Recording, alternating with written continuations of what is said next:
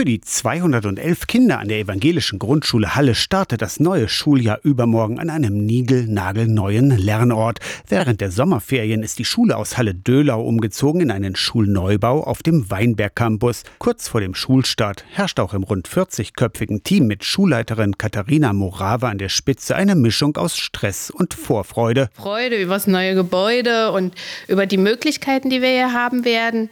Aber natürlich, also so in diesen Endzügen kurz vor der Eröffnung gibt es auch Stressfaktoren, ne? dass alles so fertig wird, wie man es sich vorgestellt hat. Also das ist schon auch Stress. 750 Kartons wurden für den Umzug erst ein und dann wieder ausgepackt. Ein bisschen Feintuning braucht es noch im neuen Gebäude. Hier fehlt noch ein Schild, dort eine Fußleiste.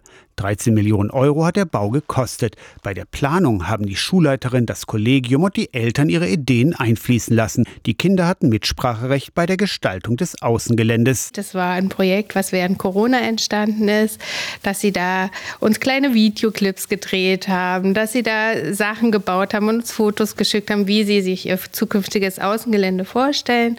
Und ganz viele Ideen kann man heute da draußen sehen. Der über 140 Mitglieder starke Schulförderverein hat mit einer Crowdfunding-Aktion eine spezielle Schulküche in niedriger Kinderhöhe realisiert, sagt Vorstand Jens Hausner. Gesund essen lernen war es. Dort äh, haben wir gezielt Gelder eingeworben, um die Küche auszustatten.